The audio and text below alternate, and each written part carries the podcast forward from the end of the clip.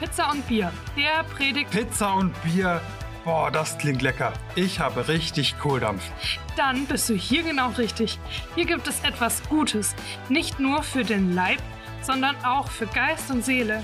So vielfältig und bunt wie der Belag der Pizza und erfrischend wie ein kühles Bier an einem warmen Sommerabend. Ich kann's kaum erwarten. Okay, dann geht es jetzt los. Pizza und Bier, der Predigt-Podcast der evangelischen Kirchengemeinde Kochen. Wer es etwas biblischer möchte, kann nebenbei Brot und Wein genießen. Wir sagen auf jeden Fall guten Appetit und viel Vergnügen. Wenn wir erleben, okay, das, was ich gebe, ist Teil etwas Größeres, Teil etwas Größerem, dann wird geben nicht mehr eine Pflicht, sondern dann ist es etwas, das ich gerne tue. Und ich für meinen Teil, ich wünsche mir, dass ich diese Herzenshaltung bekomme. Denn als allererstes ähm, fängt das am eigenen Herz an.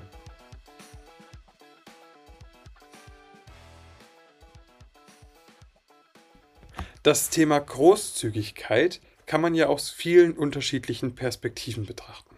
Großzügigkeit aus Dankbarkeit. Weil ich selbst viel habe und dankbar dafür bin, bin ich bereit, auch anderen etwas davon abzugeben. Oder Großzügigkeit als Pflicht. Okay, das Geben des Zehnten hat sich als Prinzip im Laufe der Kirchengeschichte herausgestellt, das irgendwie gut ist. Also tue ich das auch, weil das zum Leben als Christ mit dazugehört. Ich will uns heute noch eine Perspektive mitgeben, die mich selbst ein bisschen überrascht hat. Großzügigkeit, um gemeinsam etwas Wunderbares zu erreichen. Ich habe uns eine Geschichte aus dem ersten Teil der Bibel mitgebracht. Kurz nachdem Mose das Volk der Israeliten aus Ägypten herausgeführt hat, kommen sie an den Berg Sinai. Dort bekommen sie die zehn Gebote und weitere Anweisungen, wie sie ihr gemeinsames zukünftiges Leben gestalten sollen. Als Mose vom Berg runterkommt, stellt er fest, das Volk hat ein goldenes Kalb gebaut, weil sie einen Gott haben wollen, den sie anfassen wollen. Und für dieses goldene Kalb haben sie sehr viel von ihrem Gold abgegeben. Vor lauter Wut zerbricht Mose die Tafeln, auf denen die zehn Gebote stehen und ähm, bittet Gott eigentlich, das Volk zu vernichten. Aber im gemeinsamen Ring zeigt sich Gott oder sagt Gott, okay, nein, ich vernichte das Volk nicht, ich gebe dem nochmal eine Chance. Und Mose geht nochmal auf den Berg hoch und holt, ähm, bekommt von Gott nochmal zwei Tafeln, auf denen die zehn Gebote drauf stehen. Bei diesen ganzen Anweisungen ist auch ein detaillierter Plan dabei, wie die Stiftshütte, also das Zelt der Begegnung mit Gott, gebaut werden soll. In diesem Zelt soll später die Bundeslade stehen. Hier kommen die Israeliten zusammen, um ihren Gottesdienst zu feiern. Mose sagte zu der ganzen Gemeinde in Israel, also das ist der Bibeltext, das ist es, was der Herr geboten hat. Erhebt unter euch eine Abgabe für den Herrn. Jedem, der gern dazu bereit ist, soll für den Herrn herbeibringen Gold, Silber und Bronze, violette, purpurrote und karmesinrote Wolle, feines Leinen und Ziegenhaar, rot gefärbte Widderfelle, festes Leder und Akazienholz, Öl für den Leuchter, Balsam für das Salböl und für duftendes Räucherwerk, Karneolsteine und andere Ziersteine für den Priesterschurz. Ihr merkt, das, was die Israeliten abgeben sollen, ist das Wertvollste, was sie haben. Die sind noch gar nicht so lange frei.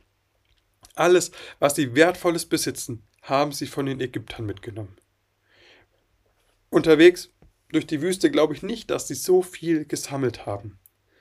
Also müssen sie von dem abgeben, von dem sie dachten, okay, hierauf baue ich mein neues Leben auf. Das ist mein Startkapital.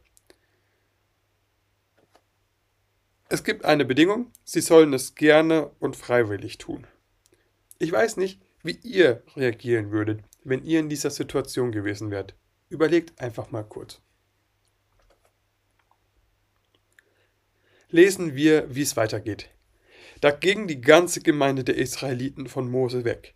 Alle, die gern etwas geben wollten, kamen zurück und brachten ihre Abgabe für den Herrn. Sie war bestimmt für den Bau des Zeltes der Begegnung, für alles, was dort für den Dienst gebraucht wurde, für die heiligen Gewänder. Alle, die dazu bereit waren, kamen, Männer wie Frauen. Sie brachten alles, was aus Gold war: Spangen, Ohrringe, Ringe und Halsschmuck. Jeder brachte das Gold, das seine Abgabe für den Herrn sein sollte. Wer es hatte, brachte auch violette, purpurrote und karmesinrote Wolle, feines Leinen und Ziegenhaar, rot gefärbte Widderfelle und festes Leder. Wer Silber oder Bronze geben wollte, brachte es als Abgabe für den Herrn. Wer Akazienholz besaß, brachte es, damit es bei den Arbeiten verwendet werden konnte. Alle Frauen, die sich darauf verstanden, spannen feines Garn. Was sie gesponnen hatten, brachten sie herbei: violette, purpurrote und karmesinrote Wolle und feines Leinen. Und alle Frauen, die bereit und dazu fähig waren, spannen das Ziegenhaar. Die Vornehmen brachten Karneolsteine und Ziersteine für den Priesterschurz und die Brusttasche, dazu Balsam und Öl für den Leuchter für das Salböl und für das duftende Räucherwerk. Jedermann und jede Frau brachten dem Herrn ihre Gabe. Alle, die gern etwas zu dem, Be zu dem Werk beitragen wollten, das der Herr dem Mose befohlen hatte. Die Worte von Mose schlugen ein wie eine Bombe. Im positiven Sinn. Das Volk überlegt nicht lange. Sie packen ihren wertvollsten Besitz zusammen und bringen alles zu Mose. Ich finde das wirklich wirklich beeindruckend. Und sie tun das gern. Sie tun das aus purer Dankbarkeit und Freude. Das ist meine Überzeugung. Ähm, es entsteht eine Dynamik des Lebens und der Dankbarkeit. Und ich glaube, die Grundlage dieser Dankbarkeit ist, dass sie erkennen, Gott will bei meinem Volk wohnen, bei seinem Volk wohnen. Jeder aus dem Volk hat ja erlebt, wie Gott sie aus Ägypten herausgeführt hat. Jeder hat erlebt, wie er das Meer geteilt hat und dann später die Ägypter darin versenkt hat. Sie haben erlebt, wie groß und mächtig dieser Gott ist. Und der will jetzt bei seinem Volk wohnen. Er will einen Ort schaffen, wo das Volk jederzeit zu ihm kommen kann, um ihm zu begegnen. Und das löst Begeisterung aus. Ich stelle mir das so vor. Die denken, den Gott, den ich erlebt habe, von dem will ich auch, dass andere ihn erleben. Und weil ich das, weil ich will, dass andere ihn erleben, trage ich meinen Teil dazu bei, um das zu ermöglichen. Ich gebe, glaube ich, noch einen zweiten Grund, warum die Dankbarkeit des Volkes so groß ist, ähm, weil sie eine unerwartete zweite Chance bekommen haben. Ich habe das ja vorhin erzählt. Mose ist zweimal auf den Berg hoch, um die zehn Gebote ähm, zu bekommen von Gott. Zum zweiten Mal hat er also diese steinernen Tafeln mitgebracht. Zum zweiten Mal, ähm, denn wie gesagt, die ersten hat Mose im Zorn zertrümmert. Sie hatten schon mal ihre Besitztümer zusammengelegt, um sich ihren Gott zu machen. Ein goldenes Kalb. Sie erleben aber in diesem Moment Gottes umfassende Gnade, der sich trotz dieses Fehlverhaltens nicht von seinem Volk abwendet. Und diesen Gott, den wollen sie die ganze Zeit bei sich haben. Und so bringen sie gefühlt alles zusammen, was sie haben, und machen aus dem Bau der Stiftshütte ein gemeinsames Unternehmen, ein gemeinsames Projekt. Lesen wir weiter. Dazu berief Mose, Bezalel, Oholiab und alle Fachleute. Der Herr hatte ihnen Weisheit gegeben. Sie alle waren gern bereit, mit der Arbeit zu beginnen. Sie erhielten von Mose alle Abgaben der Israeliten, mit denen das Heiligtum errichtet werden sollte. Auch weiterhin brachten die Israel freiwillig morgen für morgen ihre Gaben zu Mose. Da kamen die Fachleute, die das Heiligtum bauten, ein jeder von der Arbeit, an der er gerade war. Sie sagten zu Mose, das Volk bringt viel zu viel. Es ist mehr, als wir für die Arbeit brauchen, die uns der Herr aufgetragen hat. Da befahl Mose, dass man im Lager ausrief, keiner, weder Mann noch Frau soll mir eine Abgabe tun, äh, eine Arbeit tun und eine Abgabe für, den, für das Heiligtum zu bringen. So wurde das Volk davon abgehalten, immer mehr zu bringen. Das Material reichte aus, um alle Arbeiten auszuführen. Es blieb sogar noch etwas davon übrig. Wie bei jedem guten Projekt braucht es Leute, die die Führung in die Hand nehmen, die das Know-how mitbringen, um das geplante Projekt weiterzubringen. Und sie fangen an zu bauen, das Holz zu bearbeiten, die Leinen zu schneiden und so weiter und so weiter. Und irgendwann stellen sie fest, das ganze Zeug, das wir hier haben, bekommen wir nie im Leben verbaut. Davon wird jede Menge übrig bleiben. Und selbst jetzt noch bringen die Leute und spenden noch mehr für das Heiligtum. Ich versuche mir das bildlich vorzustellen, wie viel das wohl gewesen sein muss, weil in der Regel kann man ja eigentlich nie genug Spenden für ein Projekt bekommen. Stellt euch vor, die Tafeln würden sagen, nee, sorry Leute, wir haben schon zu viel. Das können wir nicht mehr gebrauchen.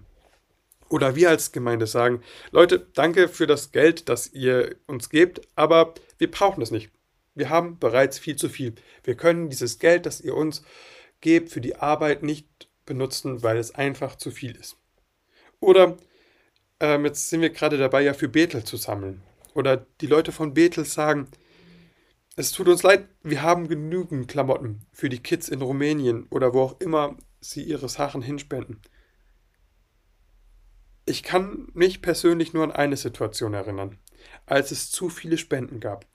Und das war, als am Nürburgring die Spenden gesammelt und sortiert wurden, die ins Ahrtal sollten. Wenn ich mich richtig erinnere, wurde nach nicht mal zwei Wochen, äh, nach nicht mal einer Woche gesagt, stopp, wir haben genug. Mich hat das mega begeistert. Aber ich habe mich auch gefragt, was war hier anders als bei anderen Spendenprojekten, dass die Leute auf einmal bereit waren, so überschwänglich zu geben. War es, weil es quasi direkt vor der Haustür war? War es, weil es einfacher war, für die Leute in der Nähe zu spenden, als für Leute, die weiter weg sind? War es, weil man selbst erlebt hat, wie heftig dieses Unwetter war? War es das Wissen darüber, wie schlimm es ist, alles zu verlieren, was man hat? Ich vermute, ähm, es war ein Mix aus diesen Dingen. Fest steht auf jeden Fall, die Menschen haben gemeinsam eine Situation genutzt, um diese zu verbessern. Sie haben gemeinsam für ein höheres Ziel gearbeitet. Sie haben das, was sie gegeben haben, als Teil von etwas Größerem betrachtet. Es gibt eine spannende Geschichte, ein spannendes Gleichnis. Ähm, drei Männer sitzen an einem Wegrand und behauen Steine. Ein Fremder kommt vorbei und fragt jeden dieser drei Männer, okay, was machst du denn? Der erste sagt, ich behaue einen Stein. Er beschreibt schlicht und einfach das, was er tut. Der zweite sagt, ich verdiene meinen Lebensunterhalt. Er gibt ähm, seiner Arbeit damit einen gewissen Sinn. Und der dritte sagt ganz begeistert, ich baue eine Kathedrale. Ich weiß nicht, ob dieser dritte Mann jemals erlebt hat, wie diese Kathedrale fertig wurde, weil sie brauchen ja schon lange zum Bauen.